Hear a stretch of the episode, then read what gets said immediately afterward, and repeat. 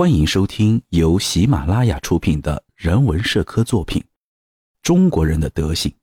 演播合肥大兵。第二十九章：裙带关系。盎格鲁撒克逊人中间流传着这样一条原则：任何人都应该把自己视为独立的个体，也应该以同样的态度看待他人。也就是类似于这样的情况：如果父亲是一位银行家的话。并不代表儿子就应该从事银行工作，没有哪种职业、商贸或者其他任何的事业具有遗传的性质。一个保守主义者的儿子也许是一个自由主义者，一个自由主义者的儿子也有可能是一个保守主义者。以常规来看的话，人类社会必然会发展出裙带关系，但是在西方有些不同。我们眼中的裙带关系似乎并没有包含这一点，在我们眼里，个体不过是社会的一个细胞而已，而在中国则出现了截然相反的情况。在漫长的世系更迭中，每一代人都被标明为一个驿站，此前的祖先们已经如此走过了无数的驿站，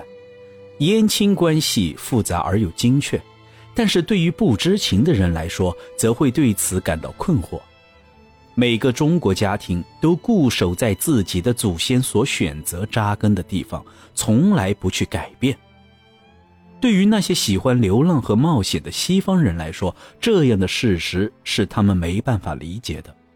这些西方人已经踏足过世界上一半的国家，他们生命的力量和根本就是流浪。不过，也有一种可能是，他们的流浪是为了寻找最终的栖息之地。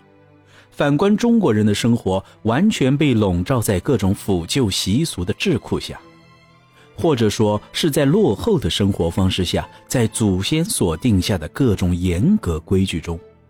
从古至今，中国社会都像是一架庞大的机器，每个个体都只是这架机器上的一个齿轮。齿轮一直都是随着车轮转动，而不是车轮随着齿轮转动。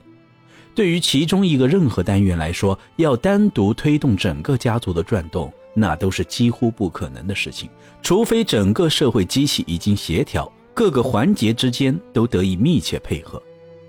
中国家庭就像一大堆马铃薯一样，要想看清其中的一个，就必须把一整堆的顺序都理清。他们的祖先十分聪明，对子孙在这方面的特质看得十分清楚，并将其发扬到了极致。祖先们建立起完整的体系准则，使后来的中国人都沐浴在其光芒之中。整个国家是一个名义上的巨大的整体，皇帝高居统治地位，依循天道统治百姓。自上而下的每一个阶层，一直具体到每一个家庭，每一个人都是组成这个社会的单元，对彼此相互依赖又相互负责。要想看出这种对他人负责的法则与行为在现实中到底起了多大作用，可以有多种方式。相比于观察他们平时生活中的小事，《京报》上经常登载的稀奇古怪的表达自我的文章。更能清楚地表明这一点。读者们如果能把一年里所有的这些文章都看一下，上面所载的那些突发事件，如黄河突然闹洪水、弑杀亲人的罪行等，把对这些事件的处理方式、指导思想等跟西方人的思想做一下对比，就能清晰地把中国人的裙带关系刻画在脑中，并且对其进行一个立体直观的了解。中国人的裙带关系的体现，不仅在于普通百姓之间的交际，或者虚与委蛇的官场，甚至在生活的各个方面都能看到其表现。中国人有一种先天的内在凝聚力，并且有非常强烈的结合在一起的欲望，还没有其他哪个民族在这个方面能有这么强的体现。行会虽然不是中国所独有的，但是我们可以看到，还没有哪个国家的商业行会能像中国的行会那样有如此强的凝聚力量，而且这种凝聚并非是简单的聚合，而是一种非常合理的结合。外国人在面对着中国人这种强有力的结合之时，根本没有任何反抗的余地，就如同面对大气压力一样，很轻易的就被打败了。各个地方的行会之间都会经常发生一些矛盾，在处理这些矛盾时，西方国家的那些方法和原则根本就不适用，而正是这些矛盾，让新加坡海峡殖民地和香港殖民地政府面临着尴尬的境地。要想取得前面所提到的那些原则的事实证据，根本不必跑到中国大陆的偏远地区，因为就在我们的办事处，在我们家里的仆人身上，都能随便找到这些证据。那些买办、厨师、管家或者苦力，只要感觉到丝毫的压力，甚至这些压力是莫名其妙的，他们也会离我们而去。他们会为这一决定找出原因，而在找出的九条原因中。大约会有八条和离去本身是没有任何关系的，还有一条可能会有些关联，但肯定也不是真正的原因。从实际情况来看，是不可能弄清他们离开的真正原因的。即便他们本人也不清楚，他们清楚的是，他们一定要离开了，所以就离开。在这个神奇的社会机器中，他们自身就是其中的一环。他们时刻面临着变革的胁迫，要承受另一个齿轮传来的压力，随时有可能从这个机器中脱离。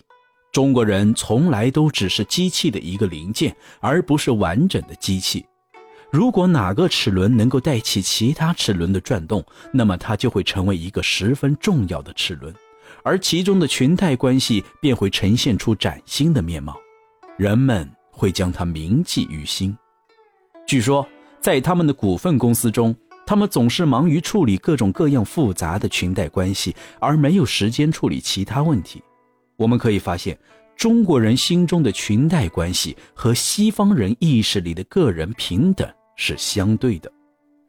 对于我们预测中国进行变革的前途来说，他们这个本质上的重要特征会给我们提供很重要的参考。裙带关系会对他们的变革产生消极作用。只要中国仍然处于这种几千年不变的状态下，而如果中国出现了已经逝世的曾国藩大人所说的那种苏醒的情况，那么我们就可以肯定，只要他醒来的话，就能变得清醒无比。不过，他已经沉睡了几个世纪了，不可能用一天时间就苏醒过来，就算十年也是不可能的。但是只要他醒过来，我们就可以预见，就像曾国藩大人所希望的那样，他必定不会把主要的心思放在车船、大炮等物质方面，而是会着力进行思想和道德的改革，力图找回那带给他昔日荣光的力量。只有这样，